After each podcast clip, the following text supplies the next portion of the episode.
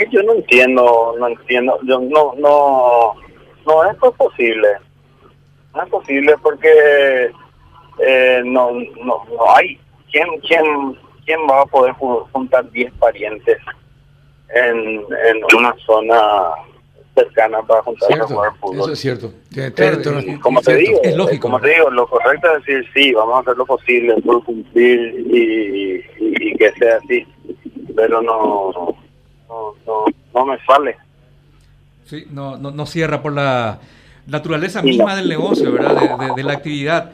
Pero el, el, protocolo que ustedes conocen y que presentaron y que acordaron no, no, contemplaba eso, era este más, más abierto, ¿no? En cuanto a la posibilidad de, de formar un equipo. De un núcleo de eh, amigos.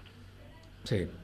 Ah, un grupo de lo normal, lo normal. Sí. El, la gente que va a jugar.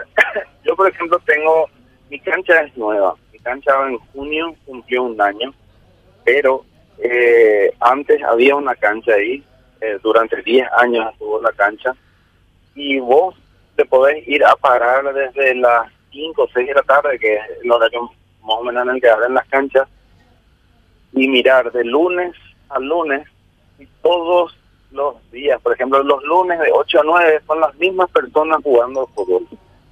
¿Entendés?